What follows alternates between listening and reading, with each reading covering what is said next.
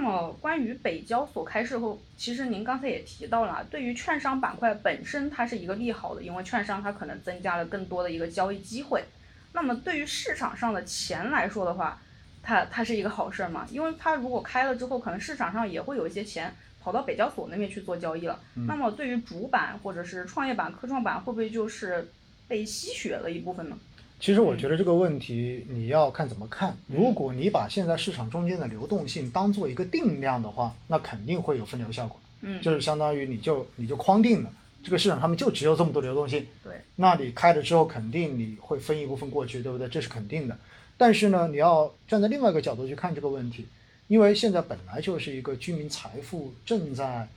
向。向股市转移，股市向资本市场转移的一个历史的时期，对不对？因为我们都看到了房子房住不炒，这个就不用讲了吧？大家都已经非心里面非常清楚这一个趋势了。而另外一块就是说了资本资资管新规，因为到今年年末的话呢，就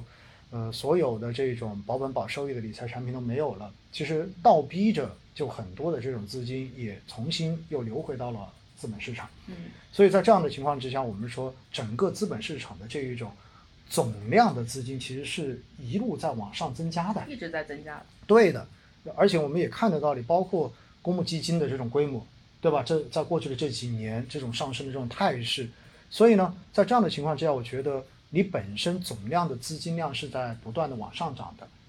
而你那边多开一个市场之后，其实还能够吸引一部分之前没有。进入到市场的钱，可能的话你也会选择去进入那一边。这样子的话呢，两相结合起来之后，我并不认为北交所开市之后会对另外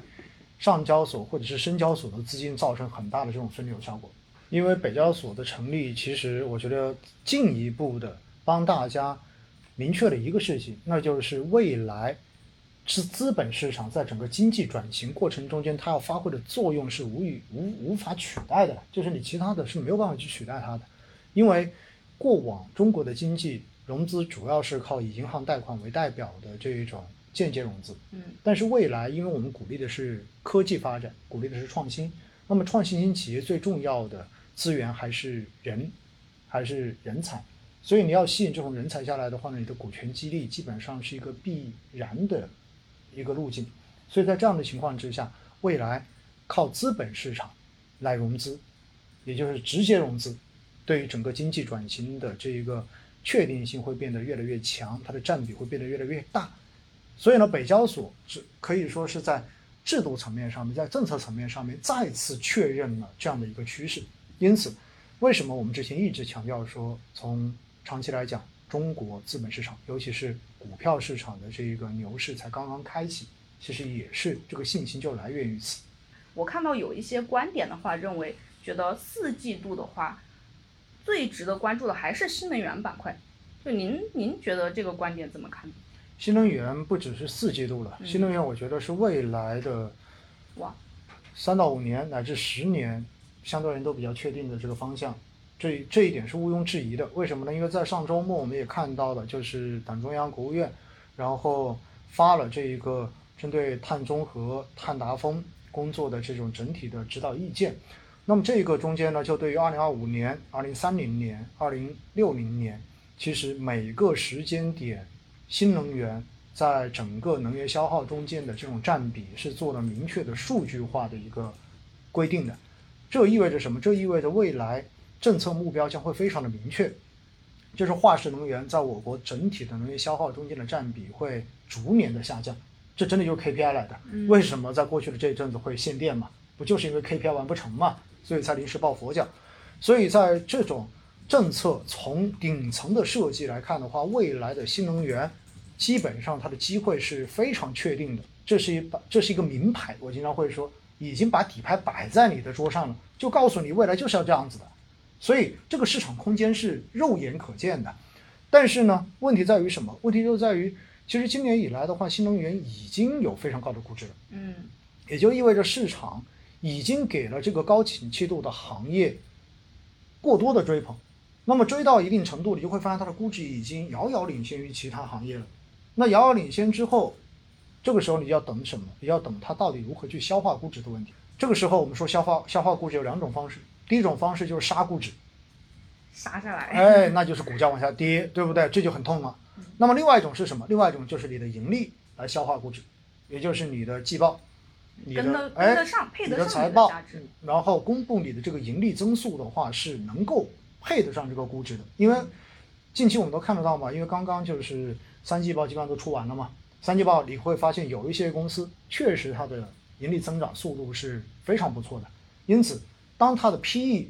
一出来，呃，当这个盈利值一出来之后，它的 PE 立马就下来了，也就相当于的话，因为你的分母变得更大了，那么你的股价不变的话，最后你的估值你就下来了。所以这就是用盈利来消化估值，这是最理想的状态。但是呢，我们也看得到，在过去的这段时间里，比如说为什么这两天白酒股都在跌？嗯，那么一方面当然是说茅台，呃，有降价的这种传言在；另外一方面的话，也不可否认，就是你看到茅台、五粮液他们的这一个季报出来之后，它的盈利增速很明显的已经降到二零一六年的水平了。所以这个时候，你的盈利一旦出来不达预期，你的股价立马就往下掉，这就是杀估值，因为市场会觉得你不配这么高的估值。你没有成长性。对，没错。所以的话呢，这个时候哈，我们就是说，现在整个新能源整体的估值是偏高的。那在这个过程中间，你需要的是看用什么样的程度来把这个估值消化完。如果估值仍然维持在相对的高位，外围的各种因素变量一旦发生变化，尤其是流动性，那么很有可能新能源板块就会出现比较大的波动。而这个波动到底会波动到什么样的程度，其实有时候这个东西就是玄学了。为什么呢？就看大家对这个行业的这种信心，你到底能够强到什么样的程度？有可能你的信心特别强，